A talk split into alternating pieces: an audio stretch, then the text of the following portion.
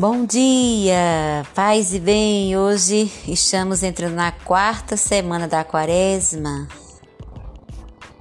Vim, vi uma multidão imensa que ninguém podia contar, gente de todas as nações, tribos, povos e línguas. Estavam de pé diante do trono do Cordeiro, vestiam túnicas brancas e traziam palmas na mão. Então, neste domingo, vamos meditar, vamos escutar é, os textos, acompanhar os textos na página 76, 77 e 78. Ao longo do retiro quaresmal, continuamos é, continuamente convidados a entrar em sintonia com o lema da campanha da fraternidade fraternidade e diálogo, um compromisso de amor. Nessa quarta semana, o evangelista João, no capítulo 5, revela a resistência e o fechamento do judeu diante, diante da novidade que Jesus trazia. Eles queriam um muro que trava toda possibilidade de diálogo, fechando-se em suas convicções, fanatismos e fanatismos. Sair do seu próprio mundo, unir-se a outras pessoas, conhecer outros modos de pensar e viver, multiplicando assim os próprios pontos de vista, é enriquecer-se humanamente, dilatar os horizontes, crescer pessoalmente. Há pessoas que se consideram as únicas capazes de que sabem tudo, criando muros ao seu redor, não se juntam com ninguém porque julgam e condenam a todos os que não são como elas. Nos ambientes familiares, nas comunidades, nos espaços escolares, às vezes existem muros que impedem o diálogo, a convivência serena, a harmonia e a paz.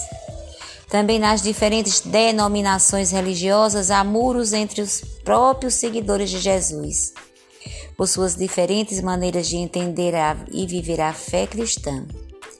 Excluem-se uns aos outros e alimentam uma cultura de indiferença ante o diferente.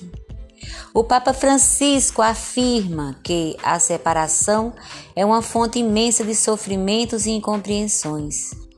Temos nos fechados, nos fechado em nós mesmos por temer ou seja, por temor ou prejuízos diante da fé que os outros professam, com um aceno e uma linguagem diferente. O diálogo é a única via para todos os conflitos. Ou se dialoga ou se grita, não há alternativa. O diálogo permite que as pessoas se conheçam e compreendam as exigências umas das outras, sobretudo é sinal de grande respeito.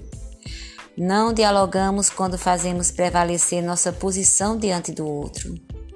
Não dialogamos quando não escutamos suficientemente ou tendemos a interromper o outro para demonstrar que temos razão. Dialogar ajuda as pessoas a humanizar as relações e a superar as incompreensões. Há tantas necessidade, há tanta necessidade de diálogo em nossas famílias, em nossas comunidades, nas relações sociais, na política, na cultura, na religião. O diálogo derruba os muros das divisões e das incompreensões. Dialogar é escutar o que o outro nos diz e dizer com docilidade o que nós pensamos. Só um coração aberto e cheio de ternura é capaz de deixar-se impactar pelo que o outro nos diz. Nesse tempo de quaresma, somos convidados a ser, por meio do diálogo, instrumentos que tecem uma rede de respeito e fraternidade para derrubar os muros da divisão e da intolerância. E assim criar pontes de comunicação para sermos dignos da misericórdia divina. Então, a nossa graça a ser pedida nesta semana da Quaresma é a seguinte: deixar-se inspirar pela presença comunicativa de Deus, para sermos presença de diálogo com todos, sem distinção. Assim seja.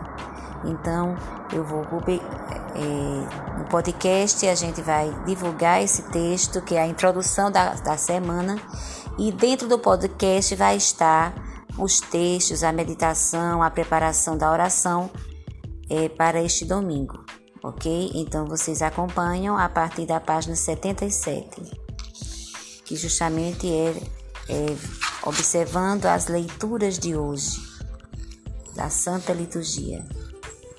Fiquem com Deus, paz e bem.